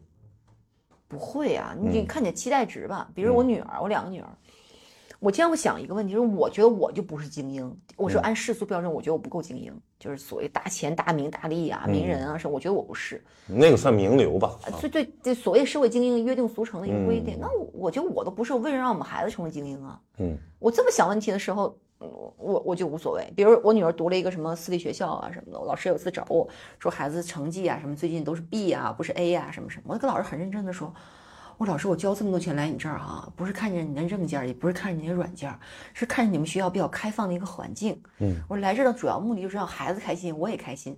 我说孩子假如有一些道德品质的问题、行为举止的问题、生活态度的问题。你可以来找我，但他成绩事情我没有那么在乎。我说什么 Chat A P 都起来了，那唐诗少背两首，数学算错两道题。我说这个事我不特别在乎，我在乎的是他能快乐成长的同时，我能我也能快乐享受这段时光。所以不是特别重要的事情，你不用跟我讲，因为我不是很在乎。我希望我女儿就是能够开心度过她的求学阶段，嗯，然后学会做一个正确的人，有。有一个真正的是非观就 OK 了。我说我不需要她以后什么能成为什么样的人，她也不需要多么成功，她只要开开心心的，然后做一点自己能够自力更生的事儿就 OK 了。所以回到你这个问题，假如我对孩子是这样期待的话，我就没有那么累，我就不是那么卷。嗯，好，我从来不会参与那些卷的事情，因为我觉得他本身不需要，我也不需要。其实最重要是我不需要。嗯，我对生活的理解就是说。人一定要活得真实，一定要活得潇洒，嗯，这个东西一定是要有代价的。因为很多那个卷孩子、鸡娃子，其实是投射了他自己很多焦虑。他在这个社会竞争中，他觉得说他要赢在起跑线上，或者说他要去叠 buff，他把他自己的某种缺失感投射在孩子身上。呃，八月八月三号、八月二号，我现在我记不太清了。我有个特别好的朋友，是个艺术家，非常的优秀，很英俊，非常优秀。他是，他是呃。高斯密斯的本科，然后轮艺的研究生，后来又去美国进修珠宝的设计啊什么的，就他真的是我们心中天之骄子。他回国之后呢，第一个展览就尤伦斯做了个展。尤伦斯你知道是北京最重要的一上海做个展蛮厉害的，他因为很优秀，作品非常好，家境也极好。我记得我第一次见他时候开个保时捷的跑车过来，我说你怎么有钱？他说我爸给我买的，就这么一个家庭孩子，而他父母为他的事业，为他人生做大量的规划。我当时在工作室跟他聊天儿，一会儿他妈带着阿姨又来了，给他送饭，我就很吃惊，我开个玩笑，我说你妈还给你送饭？他说我妈担心我吃不好，每天都给他送饭，就是他父母对他照顾是无微不至的，而他事业发展确实也好，他也没有辜负父母。他今年八月份的时候自杀了，死掉了。当时我们去做追思会的时候，还是在尤伦斯给他做的追思会。那天大家都要聊，每有人在哭啊，嗯，有人在打紧张。到轮到我发言的时候，我就我就讲，我就说他他的一生过于完美了，而他这完美一定是要付出他很多真真心的东西，他要做一个完美的人，不辜负父母的期待，不辜负自己的期待。他一直很优秀，但是他抑郁那么长时间，没有一个人。他每天所有的笑容对待别人，他的事情对我影响特别大，特别大。想到了李玟，我当时听到这个消息的时候，我真的是哭的不能自已啊！我我哭是因为失去一个，因为我们关系非常好。嗯。其次，我最难受的，我居然不知道他有这么重的病。后来我们才知道他有抑郁症，吃了很多年的药，他没有跟任何人说。在死之后。才慢慢把这些事实给扒出来。这个叫微笑抑郁嘛，就这种比那种抑郁症但这可能是一个案例。但是他的后来，因为那天追思会嘛，来了很多朋友，大家都聊他的一些生活的片段。把这些片段你你整个拼起来之后，你才发觉他因为他对自己要求太高了。嗯。他已经看在我眼里已经很成，他是八八四年的，他已经很成功，但他对自己还是不满意。嗯。就我我我就从这个事情有一种什么样的东西，艺术很滋养他，给他很美好的生活方式，给他名利。就艺术，我觉得已经非常非常的充盈了，但是还是不能满足他。为什么？就内心愧的东西太多了。就对成功这种渴望，包括他很折磨人的。包括我们自己做艺术经纪人，因为接触大量的客户都是所谓有钱人吧，嗯，对吧？因为说难听点，没钱也买不起艺术，嗯。但事实上。我这么多年接触了这么多所谓的有钱人，我才发大部分有钱人都过得不开心，因为在中国做有钱人的话是一定要把部分灵魂卖给魔鬼的，嗯，这是不能避免的。但你卖出那一部分，他对你的伤害远远超乎你的想象。所以我自己这么多年经历，回溯到我对我女儿教育上，我就觉得我希望他们活的一定要自洽，一定要从容，就不要去做一些去。亏待自己的事情，嗯，人一定要先满足自己，才可能让身边人过得更好。嗯，我我这是我自己的一个理论。所以你问我怎么去平衡家庭和事业啊、婚姻啊什么的关系，那就是因为我用这种心态对待我的孩子的时候，我其实没有那么累。嗯，呃，他们只要没有大的问题，他的成绩差一点啊，他有什么小问题，我都会忽略不计的，因为我知道他。真的是有些眼不好，他遇到挫折、遇到问题，他一定会修正的。因为我相信我女儿有这样的能力，因为我给她教育一直是很正面的。我我不是教她学习，我教她怎么做人就够了。而这个教不是你自己怎么做人，你的生活状态、你的精神面貌、你的这种勤奋、你的努力、你对自己工作这种投入，它会影响到孩子的，我觉得就可以了。所以我觉得其实对于现代女性来说，想平衡这种关系，最重要的不要去激玩，先激激自己吧。嗯嗯，我现在刚才说那个话题，我很很感慨，因为前两天有好好朋友结婚嘛，那个 Steve 也是一个很知名的主播，心理咨询师，然后我就参加他们俩婚礼，跟他们两口子都是朋友，然后他说的一个话特别感动我，就是他说他先夸了他的百般好，多么的善解人意啊，多么的乐于助人啊，多么的温柔，但是就是从这个但是开始，他说是因为你是那么的脆弱敏感，然后。走过那么多的黑暗的道路，然后最后你选择就是说做一个阳光的人。然后我就觉得搞艺术也是这样，就是说没有一个人可以你过着特别幸福的日子，然后你完全没有体会过一点做人的艰难，你就可以搞出好的东西。所有的人都是从巨荆棘的这个一条黑暗的之路走过来，然后才有可能把一点东西。捧出来，那个就是在疗愈自己。好的艺术家是很痛苦的。嗯，我接触过大量的艺术家，这真的我们叫好的艺术家，就是有独立思考能力，然后对自己的工作很认真，然后不是被市只被市场去去导向的艺术家，其实都很痛苦。嗯，因为我先生就是一个职业艺术家，他是个很好的艺术家。我我我经常会觉得他很不开心。嗯，这不开心不是家庭给他造成的，也不是他的财富给他造成的，就是因为艺术其实真正好的艺术是创造。嗯。就是说啊，你画的好啊，你画的像，你把猫画的特像猫，狗像特别像狗，那叫工匠，他不叫艺术家。嗯，艺术家一定要创造出之前没有人创造的东西。所以，因为工作原因，我我这个已经抛开艺术不谈了，我们可以很真实的接触到一些所谓的有钱人吧。嗯。然后，因为在谈论艺术的时候，大家相对来说还比较纯粹一点，嗯，就会赤诚一点嘛，就人性的很多东西会暴露出来。嗯。那就是我觉得我这十一年的职业生涯里边有很多机会接触到一些有钱人真正的人性。嗯。我抚摸到这些东西之后，我才意识到，文化对他们来说是一种补偿，这是第一点。第二点，他们真实的内心其实。受的伤害真的非常多，因为他们真的是把一部分的灵魂是卖了给魔鬼卖了给魔鬼了。所以回过头看到我女儿的教育的时候，我就会讲，我不希望他们成为精英，我也不希望他们成为所谓的有钱人，我只希望他们能够按照自己喜欢的方式过好这一生。就行了。所以你问我平衡怎么平衡家庭和婚姻啊，平衡家庭和事业，我只告诉你，我在孩子教育上面投入精力了，但是没有那么卷，我不焦虑，我一点都不焦虑，因为我觉得我这么努力去生活，我这么用力去活着，他们一定不会很差的。嗯嗯，那就作为一个女性，在这个圈儿打拼过程之中，你的那个觉醒是什么？就是从，比如说这十八年走过来的话，做自己，讲道理。对，做自己太重要了。嗯，做自己这个东西真的不是。他一开始就能做自己吗？不能。你二十多岁的时候，我操，你就是一小小丫头，你就跟着屁股后边撵的，你怎么可能做自己呢？我觉得这是一种逐渐的，你的工作能力、你的经济实力的增强，你肯定要做自己。而做自己的，其实它会有，它是一种正向循环。你你会发现，你越做自己，我不知道别的行业是不是这样。其实，在艺术行业里边，你越做自己，你的名利真的会。越来越好，嗯嗯，这是我心里话。你会发现，你你的魅力，当够在做自己这个事情上能够去生发的时候，嗯，很多人喜欢你，嗯，很多人愿意跟你做生意，因为你靠谱。但做自己不是代表不靠谱，做自己的前提是你还是个做事儿靠谱的人，嗯。但是你又真实，你又勤奋，你又有工作能力，你又靠谱的时候，你根本就不愁生意没有。就特别简单，所以做自己对我来说是一种自我的一种要求，同时也是我的生存的一个密码。嗯，因为那些不做不了自己的人，他就会被你吸引。真实不是一种选择，真实是一种能力，这是我经常说的一句话。你想做个真实啊，我我我想做一个真实的人，这不是你选择提起来的，这是你的能力。你要不断的剖开你自己，血淋淋的剖开你自己，把你自己的心放到桌面上给别人看的时候，这是一种勇气，同时也是一种能力。很多人。想做自己的，他没有，他表惯了，他装惯了，他做不到的。嗯，那还有讲道理呢？讲道理就是规矩。比如说，对啊，刚才我们我们上半场聊了那么多，就是说艺术家是一个感性动物，对吧？大家要用这个东西作为自己的材料，然后作为自己的这个筹码。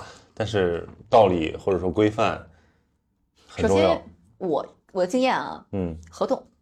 合同很重要，我从来不相信艺术家的承诺，因为他们，对对对对，艺术家笑了，对对，因为因为很简单，因为。艺术家这个群体，他们有些时候不是人品问题，他们是对这个社会了解太少。嗯，他们总觉得很多事情是他们想象的那样子。嗯，我没有能力和时间教育他们，告诉他们这个世界是什么样子的，那我就靠合同、靠法律约束他们。所以这一年我在跟艺术家合作上没出过任何问题，并不代表着他们多喜欢我，而是我合同定得很死，把所有能想到的事情全写出。又太了解他们这帮逼了，你知道吗？他妈说尔反尔太容易了。所以呢，对于一个职业的 professional 的一个艺术品经纪人，对吧？白纸黑字写清楚，嗯，我爱你这个事情是不容置疑的，但是我必须约束你，嗯，所以是其实这十八年是靠这个混下来的，是的，就没有什么，还是要原则，必须要有原则，这不是原则，这是一种商业规则。我跟艺术家会讲，我们俩喝到天亮是我们的交情，嗯，但是合同是你不履行，我一样会告你，嗯。那比如刚才我们我们中场休息过嘛，然后我们就说我们上半场聊的非常严肃，就是在聊艺术家、艺术市场，然后这个艺术经济。那比如说，其实作为下半场，就是说作为个个人层面，就是有有什么是你特别，我们也不是说看不上吧，我们就说特别不欣赏的。你说人还是事儿？就是就是做在这个圈子里混的方式。因为因为比如说那么真的一个圈子，为什么还是会有虚伪和一些浮华的东西？具体点说，但可能说的比较笼统了，可能这个节奏会比较快。就是有些人他说啊，我是一个画家，我是个艺术家啊，但是他画个狗逼东西一点不没法看啊，但是他可以用这个名牌说事儿。但对于很多商业品牌呀，包括企业家呀，包括资资资本啊，他们没有辨别力的时候，就觉得哦，行，首先你这个标签我认了。那在这个标签的基础上，他都会放松一些警惕，然后他都会做一些坑蒙拐骗的事情，然后搞得很多行业的人就觉得我们艺术圈特别乱呐，水特别深啊。后来后来聊，就可能这个事情翻篇了之后，他们止损了也好，或者受了伤害以后，问问我，我说啊，你们艺术圈怎么怎么怎么这样啊？我我我其实想了半天，有一万句话说，但我最后只说了一句，我说那因为你艺术的认识的不是我们艺术圈的人啊。是啊。对呀，就是你没有艺术修为啊。对，艺术修为啊，而且不光是修为啊，还有操守啊，包括还有对艺术圈的了解呀。那所谓的一个艺术圈的人，你最起码懂艺术是一第一点，你也认识艺术圈的人啊。艺术圈核心核心权利是在谁手里边？美术馆的馆长，嗯，基金会的主理人，嗯，画廊的老板，嗯，核心的艺术家，嗯，大的 dealer。对吧？大的策展人，著名的艺术品评论，呃，著名的文学就是艺术评论家，这些你都不认识，你怎么能说你是艺术圈的人呢？嗯，对吧？就是很多时候，我觉得很多资本进来的时候，他们只是因为这个人看起来像搞艺术，就觉得他是艺术家。我觉得这是个误解呀！你不能说我们艺术圈乱啊，那是因为你自己遇人不淑啊，你自己没有辨别力呀。你要考察他的背景啊。嗯，什么叫？你在行业里边这么多年，你所谓职业性怎么体现啊？你你以为你是了解梵高，你是搞艺术的呀？啊，那他你必须在这个行业，你有真正的人脉资源啊。你你去哪个拍卖行想约见一下拍卖行的主管，你可以一个电话可以解决的呀。你想跟哪个大的美术馆馆长喝下午茶，你可以跟他约的呀，嗯，对吧？你不是你不努力，你你自己 你很多时候。人际关系代表在这个行业里的熟络程度以及行业地位，你这些都不考察你就扎进来了，你跟我们讲艺术圈不靠谱，那是你自己不努力呀，对呀，就这么简单啊。嗯嗯，那比如说怎么办呢？你这个外围的这些打着艺术的旗号在混的，其实没有办法，这东西怎么讲呢？就像就是嗯名牌，你你卖 LV 的，LV 天天去打假，对吧？打回来了吗？我们有责任有义务嘛？那只能说靠自己的这种。影响力，我们不去 diss 别人的，因为没有必要。每个人都有自己的生存之道，嗯，只是说你别伤害到整个行业的核心问题就行，对吧？你不能是是指鹿为马、颠倒黑白就可以了。刚才讲了一个代际的问题啊，就比如说新，就年轻一批，比如说九零后这这批，不管是藏家也好，艺术家也好，他们加入进这个圈子，呃，你是觉得他们的状态怎么样？呃，跟上一代的人比起来，他们的特点是什么？他们很依依赖社交媒体啊，这是他们最大的特点，依赖社交关系。然后他们很会趋同，他们也很聪明。我说好听一点的时候就是聪明，不好听叫投机。但是这不是所有人都这样。但是这个东西我觉得也不能用贬义词啊，因为这个时代造成的。嗯，就大家需要在自己还有能力、有活力的时候去创造一些价价值、商业价值和个人价值。那其实就应该做一些趋同性的事情。嗯，但这个东西就过于趋同的时候，那这个会不会伤害艺术呢？艺术一直被伤害啊，不差这两年吧？啊，意思就是存在暂时，就是对啊，所以最后就会就会聊到说，就是每个人理解的艺术到底是什么东西？有的人把艺术当信仰，有的人把艺术当生意，然后有的人觉得艺术其实是一个更像一个伴侣一样。我觉得这东西没法去单独去聊。我觉得生意啊、伴侣啊、信仰是可以放到一起的。嗯，我只能说哈，就作为我自己来看。到最后还是作品说话的。我跟很多年轻艺术家聊过这个话题，我说我我我说其实到最后，你把所有精力还是放在你作品的创作上。你的社交关系已经非常非常的丰富了，你的社交媒体已经非常非常活跃了。嗯。但是我很坦率告诉你，这个事情不会持续太长时间的。嗯。你不要被眼前的这个繁华 所迷惑，你到最后一定是靠作品说话的。好的作品是什么？创造性、稀缺性。艺术的核心是什么？是创造力。嗯，是你一定要创造出跟之前的艺术家不一样的东西。艺术家为什么痛苦？因为他永远要做一些别人没有做过的事情，这是最难的。当代艺术，从假如说当代艺术从杜尚的小便池开始算起，到现在一百多年的历史了，所有的材料、所有的形式、所有的绘画形式、所有观念，其实已经快枯竭了。嗯，你要想创造一个跟前面人完全不一样的东西，是非常难的。嗯。OK，你可以 copy 一些，你可以借鉴一些，但是你要创作出跟你自己的作品有关的东西特别难。到最后，你用这个说话，资本很残酷的。我这两年捧你，没人惯会干死你的。嗯，你不要以为这两年你火，你就会一直火下去。嗯，你要不能找出一些新的语言，你能不能找到一些新的艺术形式？你不能创造出一些别人没有创造出来的东西，一定会不火的。我看到高楼起，高楼塌的，你别以为你一直起，你不会塌，你一定会有塌的那一天。你想不塌吗？嗯，把你的心放回工作室里边去吧。嗯，这是我的职业经验，因为做了十八年了，我自己的感觉就是说，艺术最好玩的事情，到最后一定要回归艺术本身的问题，这是其他行业做不到的。嗯，一定要回艺术本身的问题，就是你的创造性。你知道，就是大家都画的很好看的时候，你很好看。你在一个短期之内一定卖的很好，嗯，但是我作为一个藏家，我天天看这么好看的东西，我一定会烦那一天的。你能不能在第一时间画出一些跟这些好看东西不一样的，是另外一种趣味东西，那你就出来了。所以一定要居安思危，这是我对很多年轻艺术家说的话啊，嗯，千万不要被现实，就当时这个线下，当时这个东西所迷惑。就你看搞艺术好惨啊，就是要一直 折磨自己，要逼迫自己去直面。创造的这个事当然很惨，艺术家，你知道我我身边的朋友只要是做艺术的，都不希望自己的孩子搞艺术，包括我，我先生是个艺术家，他经常会跟我聊，他说我不希望我女儿搞艺术，太苦了，太苦了，你知道那种跟自己对抗的是没有解决方案的，嗯，是没有出路的，是你拿刀捅完自己，血喷满地都是，你也不知道明天会怎么样的，很多痛苦是无是徒劳的，艺术是很痛苦的一件事情，它不享受。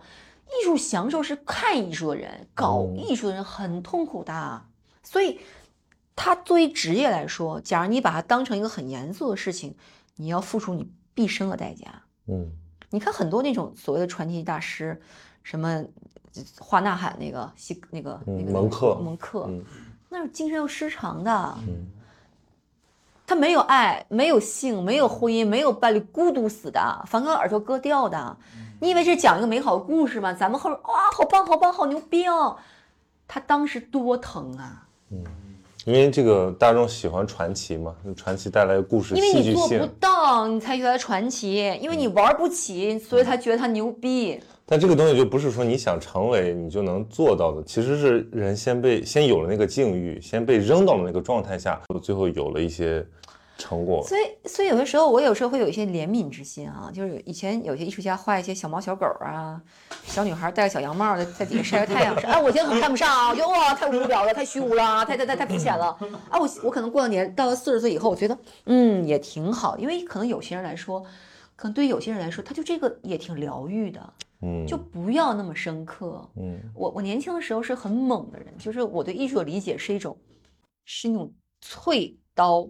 进鲜肉的感觉，白刀子进红刀子出，必须这样。我觉得艺术就应该这样。但是可能到这两年，我突然觉得我开始现在可以玩那个折叠刀了。对，我会觉得玩 玩玩折叠刀还是什么的，就什么萝卜刀啊什么的，我觉得呃也挺好。就是嗯，哎，捅一下没事儿。对，因为我我会觉得其实人生不要这么痛了。我我上半年我去欧洲待了一个多月，然后我就一直在看看各种博物馆、美术馆。然后我其实我最后一站是阿姆阿姆斯特丹，嗯，最后一天。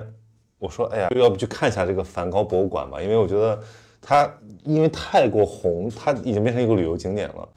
就这事儿没有那么酷，嗯，但我去了，我还是被感动了。因为其实感动的不是梵高的画，而是他的关系。他的关系特别简单，嗯，他就是他的弟弟，他弟媳，然后他的那他欣赏那几个朋友，他的人生特别简单，他就是把自己给献身了，然后。我最感动的就是他弟弟跟他的关系，嗯，就是支持他 support 吗？对，就是一直怎么说无怨无悔，然后就做他的陪伴者。然后问题是他们也会吵架，他们也会闹掰，但是问题是从来没有不离不弃。我跟你说一个话题啊，这这就可能说的有点，因为我我我老公是个艺术家，而且我我的生活其实围绕艺术家展开，不光是我老公，我的朋友大部分都是职业艺术家。我会告诉每一个艺术家，就相对来说比较有独立性的、比较还相对比较出色和优秀的艺术家，他是要把身边所有人都侵蚀、伤害过一遍，也不也不不能用伤害这个词，吞噬，嗯，吞噬的，他要吞噬的。这种东西就像你会发现，每个所谓的这个，哎，我们看哇，光环棒棒，这个艺术家的身边的所有人都是黯然无光的。每个人活都是很卑微的。我这种卑微不是指的是我给你穿鞋，我给你提鞋啊，我给你拎包，不是那种卑微。卑微是把自己所有的主观意愿全部放弃掉的。嗯嗯，我没有那么多的感受，我没有那么多的兴趣，我没有那么多的喜好。你就是对的，就是其实艺术家他不是刻意的，就是一个艺术家最后的所谓的成功，这真正的艺术家啊，我说的不是那种泛化的那种什么商业艺术家啊，就真正艺术到最后的成功，他一定要是有一批人做牺牲品的，嗯，一一定是这样的，要不然他就活不了。他是因为他要这个东西怎么说呢？就是他有个强大的一个内核，这种内核是不容置疑的，不能反叛的。甚至你会觉得你为这个事情献身是心甘情愿的，他就像他就像，他就像宗教一样。这是我见过很多这样的案例，所以有些时候我们会讲哈，就是有一次我跟一个朋友聊到艺术家的伴侣这个问题，嗯啊，因为很多艺术家都有太太或者女朋友，就是但是长期生活在一起的。我说其实我发现这么多的艺术家伴侣就分，其实大体就分两个类型，第一个类型就跟艺术家生活是完全独。独立的，嗯，就各忙各各玩各的，就像我的，我不是各玩，各忙各的，各忙各的。因为我真的是很强大，我也是很那个很强大的人，就是我能做到和我的先生变成我们的生活是很独立的，嗯，我们有非常好的这种家庭关系，然后共同抚养孩子的义务和责任，以及有一个经过多次打磨的一个交流方式，嗯，甚至我们的措辞都是我们多年磨合出来的，嗯，我们非常的精确，非常的和谐，以及。非常的体面，嗯啊，但是一定要有各自的生活圈子，嗯，就是他也不会碰到你，你也不会碰到他，但是大家在一起很舒服，这是一种，这就很难。大量的艺术家的伴侣都是灰色的人，嗯，你知道什么叫灰色人？就你可能跟他吃一个晚上的饭，我你会发现这个人在你生命中没有感觉，没有印象，他没有，他没有主，没有主体，没有主体，他没有，他没有。他没有光，嗯，就这个人可能是很任性、很刁蛮、很无耻的、很丑陋，他也是有光的，嗯，大部分的艺术家伴侣都是这种感觉，他是他完全是灰色的，他是眼他是看不到的，就这个东西你很难用一个词语去形容，但是我自己的生活经历里边看到很多艺术家伴侣都是这种感觉的，你很难形容他，但他也很温顺，他也可以很美丽，对吧？他也可以穿的很好、很体面，但这个人你你跟他。做一个晚上，你会觉得你对他没有印象，他是灰色的。嗯，这是我的常，这是我经常会体验到的东西。但是你会发现，他这种灰是高级灰，因为这种高级指的是什么呢？他愿意，嗯，就是平和、他从容、他坦然自洽。我又得说，我前两天参加过那个婚礼啊，他那个里面有一句词，就是一个朋友他说的：“我们都是萤火虫，怎么会害怕对方的光呢？”就是因为就是对于两个自我特别强的人来讲，其实你难免一开始有一些你争我斗的状态。但是如果一旦你们缔结为婚姻，或者说你们要一起生活，它就会变成从我变成我们。它最后你会变成，就是就是那个灰，你说是高级灰对，但我并不觉得它是黯然无光的，因为他因为那个那表面上那个人，他一定是强烈的依赖这种补给，这种这种支持，就是没办法，他们俩不能分开。要不然这个其实是一个不平等。我说的高级会指什么？就这些女性大部分的一个就唯一一个统一的特点，就是她们的她们的圈特别小，而她在一个很小圈子里面能找到一种极强的这种存在感。打个比方说啊，具体一点，我昨天下午去练了个瑜伽，嗯，哎呦有一个体位哈，就是然后我老师叫我摆，我一摆，就是他会在一些就可能你会觉得这个事情他有需要拿出来讨论吗？嗯，就是他会在一个特别小。但是这个事情看起来又很高级的一个事情上，不停的去论述与去证明自己是对的，嗯，就是从心理学上验去暗喻的话，它是一种要在一些小范围的一个小事情上找到极度的自己和满足感，嗯，这不是一次了，我遇到很多这样的女性，我让我每次都很用心听，我就觉得哇，OK，后来我把它们归纳叫做。伴侣群体，艺术家伴侣群体，看这这是个通性，你知道吗？但那你不是这种群体，我不是。你你有自己的事业，有自己的认知，有自己的行为方式。因为因为因为我跟我先生说过一句话，我说我很爱我们的家庭，但我真的不能一直在爱你。嗯，哈，我做不到。嗯，我有太多爱的事情，我特喜欢工作，我喜欢朋友，嗯，我喜欢。此时此刻喝的这杯酒，我喜欢眼前的这些跟我聊天的人，我没有办法一直。这个是独立属于你的，而不是说一定。我出来，我因为我能说出来，我说我不能一直爱你，我只能爱我们的家庭，但我真的很爱我们的家庭。嗯嗯，我们是一个情感和利益的共合体，但并不代表我们两个人一定要怎么怎么怎么样。对啊，因为比如我们讲到这个，就会觉得说性别在这个里面确实是个问题，就是为什么好像提到女性，她们总是某些男性创作者或者艺术家或者是什么的陪伴者，他为什么不能自己先成为一个主体？就是很，因为很多现在我觉得女性都面临这个问题，就是说，如果你宣布我们跟你不玩了，对吧？我做自己，那你就自己玩去吧，对吧？你跟主流社会就很割裂。那如果你要是融入主流社会，你就发现你一定得跟男性发生关系，然后这个这个关系里面又是有很多的不平等，然后这让很多人难以忍受，很多女性难以忍受，其实也让很多男性难以忍受。我不这么觉得，我反正我没有一种障碍，嗯，我觉得我没有那么强的性别感，就当然。我长得很女性，我真的还挺美的，但是我从来不觉得，我真的不觉得可以证明。但我从来不会把自己当一个女性去做一些事情，就是我觉得靠实力说话。很多时候做事情的目的是为了共同利益。嗯，你要从一开始你就对自己说，这个事情到最后我先想着怎么去利他。嗯，就是工作嘛，那我怎么让对方好？那这个是对方也会忽略你的性别的。很多女性，我觉得在一些工作职职场里面，她一刚开始就把女性这个事情太强调了，之后，其实在事后才是她的束缚。有一种很典型的那种心态，就是感觉她是一个服务者，或者说她是一个可以接受自己被当成一个灰色处理的一个人。她她就是说，她没有，就是比如说我们现在，我我前两天看到一个特别好的解释，他说什么是普信男？那普信男就是。你觉得你自己特别重要，以至于你对所有的女性都是一个上帝给的礼物。嗯，对。但我觉得很多女性就是她，我我我我我说一个难听点话，别问你去骂我。我觉得很多就是懒，嗯，我觉得就是懒，嗯，就觉得我能少省点劲儿干这事儿啊，因为我是个女的，我少干点吧，反正我结果也也能挺好的。干嘛这么想啊？哪个男的怜香惜玉啊？你又不是人媳妇儿，干嘛对你那么好啊？对吧？你自己把自个儿当一个。平等的人，你干多少活拿多少钱，出多少力，得得多少什么报酬就 OK 了。嗯，好多时候我不这么想，我我是觉得最重要的事情就是性别感这个事情，你不强调的时候，你就可以不讨论它，少讨论它，没什么坏处。嗯，那比如说在这个圈子里，在艺术圈里面，女性的存在感，你觉得现在是这个行业大部分的从业者都是女性，因为其实因为这个行业大部分都是那种做做市场的吧，包括女性偏多一点。但是这样，艺术家群体基本上百分之九十是男性，嗯，但是这个艺术品的从业者里边。大部分都是女性，嗯，而且都是些高知的女性，嗯，所以它其实为什么艺术行业还蛮蛮蛮融洽，就是因为它性别还是蛮平衡的一件事情，嗯。那说这个行业女性，我没有觉得女性有什么特点，就没有什么，或者说没有什么优越性，我从来没有过，因为其实我的同行大部分都是女性，嗯，我们之间说难听也是有竞争关系，嗯，所以我没有感觉这种性别的这种碾压感很少，啊，因为男的太少了。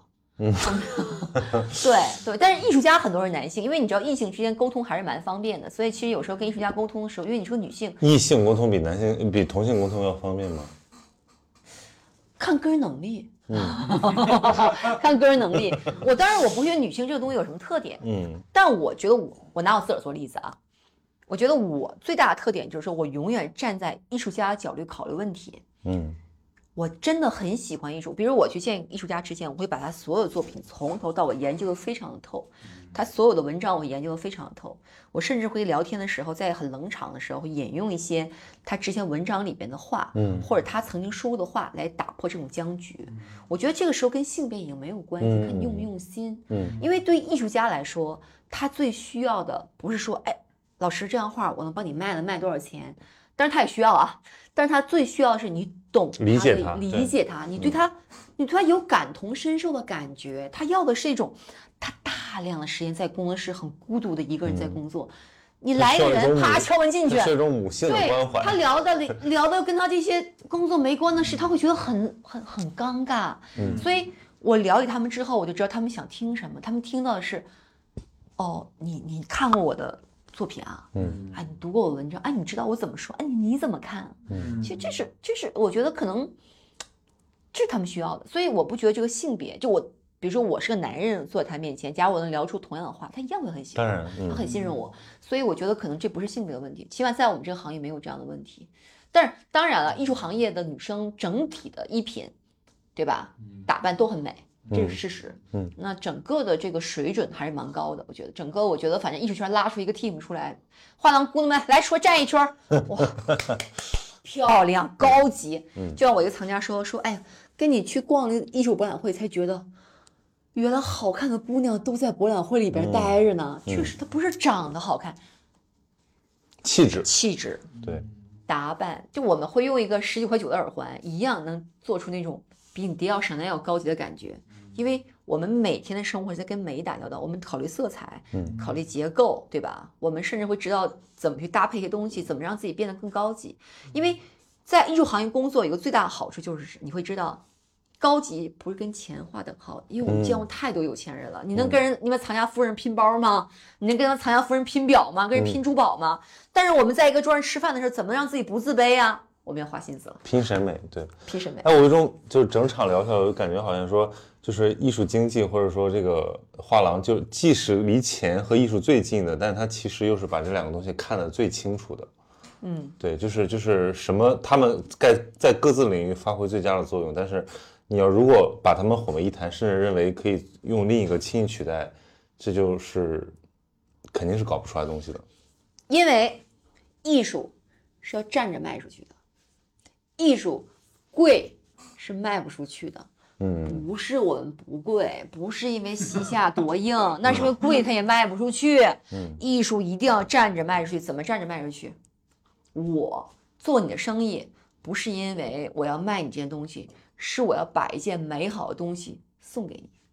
哇哦哇今天谢谢楠姐今天这个非常的开膛破肚的分享。对我觉得我觉得其实就是跟跟艺术家聊也好跟这些比较真性情的人聊也好他最终就会获得一种说其实你们是可以相互理解的。然后尽管大家经历了这么曲折的道路但是最终我们在面对真的这个层面上是可以达成一致的。欢迎所有听众来到我们艺术圈玩耍找楠姐找曹宁没问题。我只想说好好玩好开心我希望你们看到我这张已经衰老但是非常有活力的脸我会用我的身体告诉你们艺术很值得因为它真的会让你变得永远年轻永远充满向往。对我我聊完之后我对今年的这个艺术艺术季充满了期待 因为就是要跟懂艺术和玩真艺术的人一起玩嗯好。热爱永远不会被辜负的。嗯好谢谢大家。不客气拜拜。拜拜。